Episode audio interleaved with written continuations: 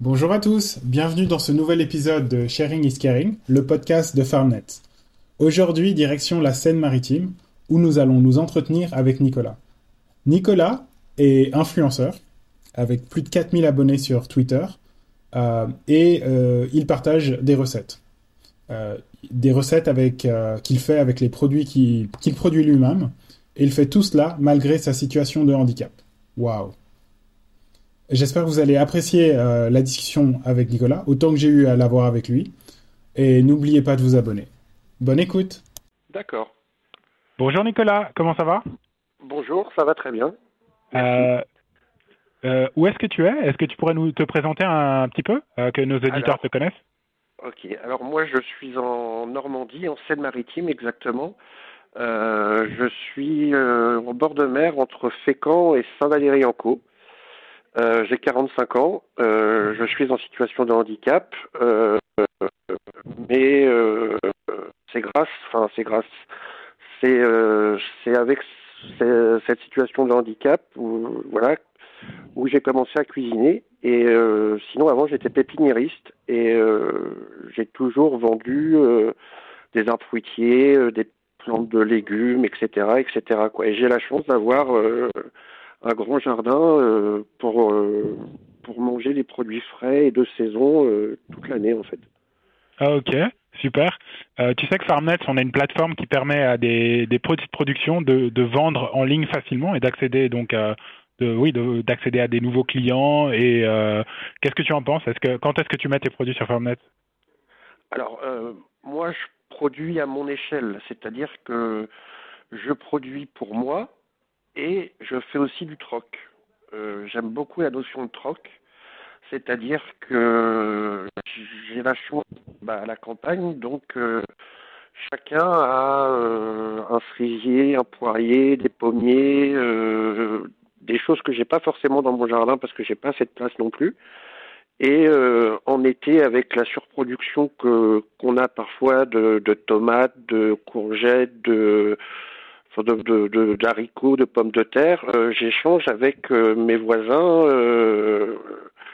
alors c'est, il n'y a rien de formel, mais euh, mais euh, tout est euh, tout est donné et on, nous restitue avec ce que ce qu'on a ce qu'on n'a pas quoi. Mais j'échange aussi, je fais des confitures, je fais aussi j'échange des colis via Twitter. j'envoie des confitures et, puis j'espère. Et Farnet aussi, j'espère. Ah, si vous voulez, je peux vous faire parvenir. Oui, je fais des choses. Alors, je sais pas si vous connaissez de la gelée de queue de fraise. Par exemple, je fais une gelée de queue de fraise, c'est-à-dire que je récupère toutes les toutes les queues de fraise avec un petit morceau de fruit. Euh, et euh, à la fin de l'été, euh, je congèle au fur et à mesure. Et à la fin de l'été, je fais une gelée avec tous ces petits morceaux de. Et ça fait une gelée très douce, très. et ça, c'est un anti-gaspi parfait, quoi. Et ça vous fait utiliser les fraises de plusieurs façons en tarte, ou en confiture et de plus vous récupérez les queues de fraises, vous utilisez la fraise de A à Z quoi.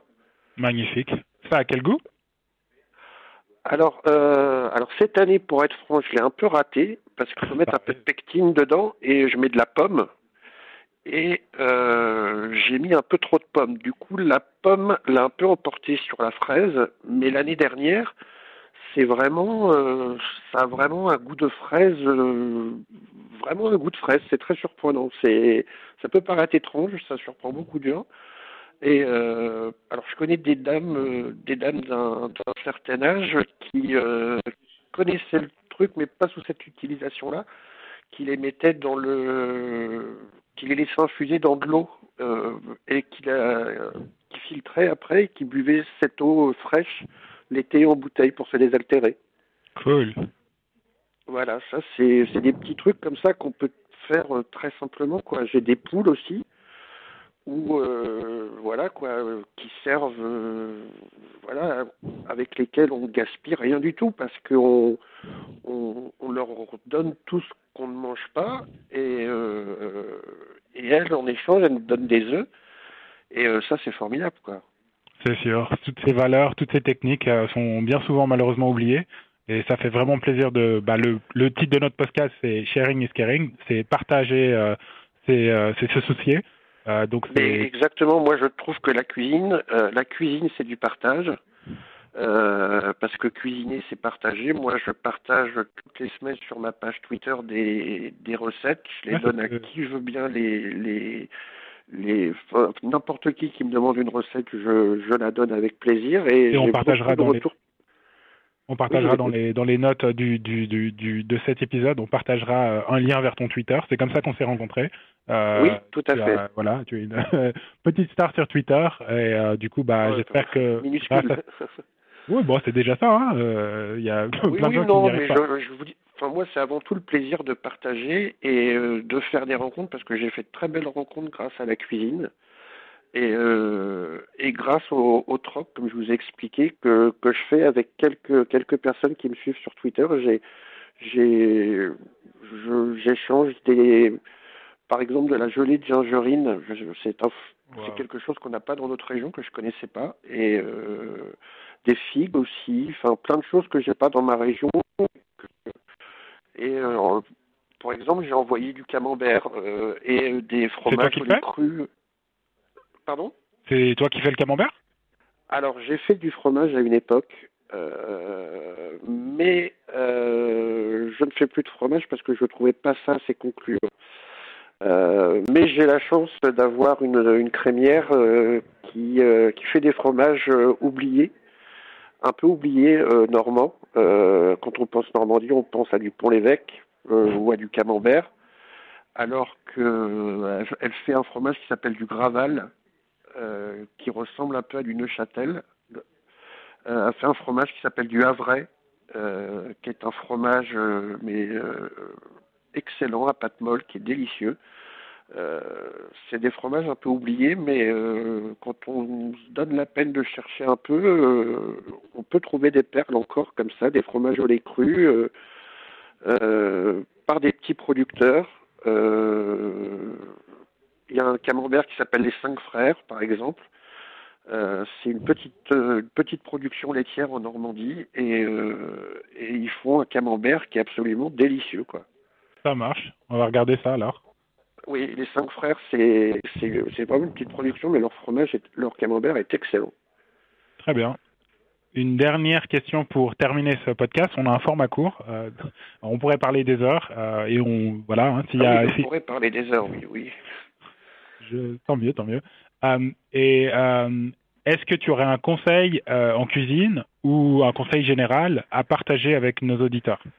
Alors déjà, c'est de, prendre du plaisir, c'est-à-dire que euh, il faut que ce soit ludique, il faut s'amuser, euh, il faut pas que ce soit une corvée de, cuisiner, surtout pas, sinon ça ne marchera pas.